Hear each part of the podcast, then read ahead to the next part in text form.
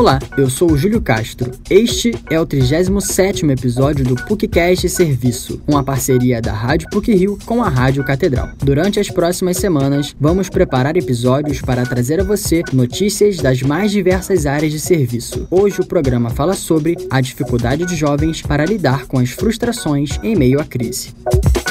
A frustração é um sentimento associado a uma sensação de impotência e de desânimo, ocorrida quando algo que era esperado falha ou não acontece. A incapacidade gera uma tensão interna, cultivada como uma angústia ou um despreparo frente aos problemas enfrentados no cotidiano. Nos jovens, isso não é diferente. Segundo Sara Kislanov, professora do Departamento de Psicologia da PUC-Rio e psicanalista da Sociedade Psicanalítica do Rio de Janeiro, a pandemia potencializou o nível de frustração frustração nessa faixa etária por conta das mudanças e das pressões no trabalho e no estudo. Com certeza eles tiveram aumentado o nível de frustração que já existe naturalmente no momento da busca pela inserção no mercado de trabalho ou diante das pressões do meio acadêmico, mas que na pandemia foram extremamente dificultadas, né? Se por um lado o mundo digital se abriu, paradoxalmente também as adaptações, por exemplo, que os estudantes, professores, todos tiveram que fazer.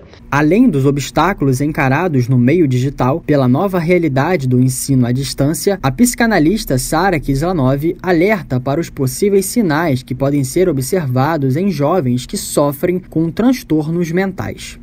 Primeira coisa a se observar a alteração de comportamento. Em alguns casos, sintomas são físicos, a apresentação de queixas psicossomáticas. É isso que tem que se ficar de olho nas mudanças do comportamento e o que é possível, até observando, intervir antes que os quadros se agravem.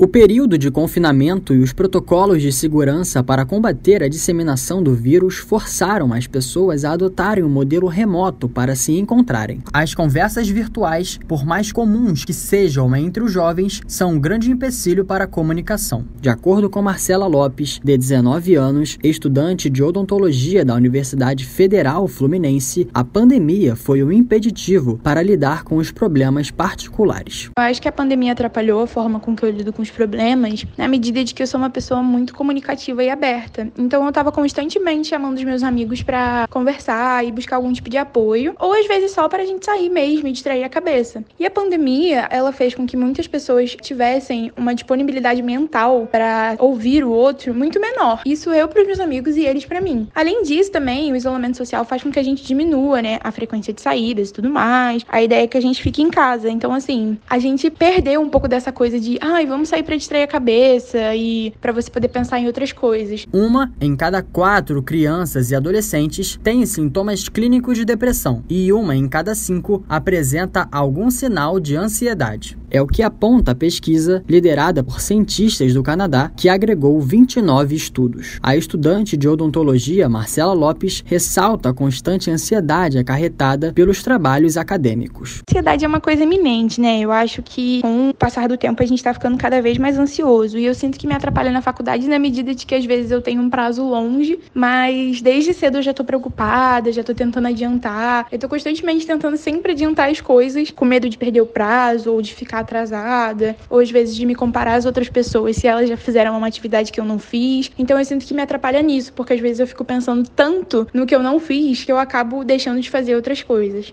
Fora as pressões decorrentes do universo acadêmico, a improdutividade no trabalho também foi externalizada nesse momento pandêmico. Para Gabriel Dormundo, de 19 anos, que trabalha no setor de recursos humanos de uma empresa de comunicação, mesclar os problemas pessoais e profissionais afetou seu desempenho? Com certeza afeta no meu desempenho. Isso porque, né, querendo ou não, quando a gente mistura problemas do nosso pessoal com o trabalho, fica uma questão difícil de se lidar, né? Porque a gente não consegue resolver nem o nosso pessoal como do trabalho porque a gente tá com a mente cheia. Então, sim, afeta bastante meu desempenho. Dormundo destaca que a manutenção de hábitos alimentares saudáveis e a prática de atividades físicas regulares corroboraram para uma estabilidade mental. Os caminhos que eu utilizo são uma vida mais saudável, mais autoconsciente. E quando eu digo isso, são as práticas de hábitos saudáveis, de autocuidado, de poder parar um tempinho para fazer algo para você. E eu busco muito esse eixo na meditação, no yoga, na academia, e é isso que mantém eu no eixo e pronto para poder solucionar qualquer outro problema, porque eu vou estar bem comigo mesmo. Eu acho que esse é o mais importante. Além de aprimorar o condicionamento do corpo, a prática regular de atividade física também melhora a capacidade cognitiva e diminui os níveis de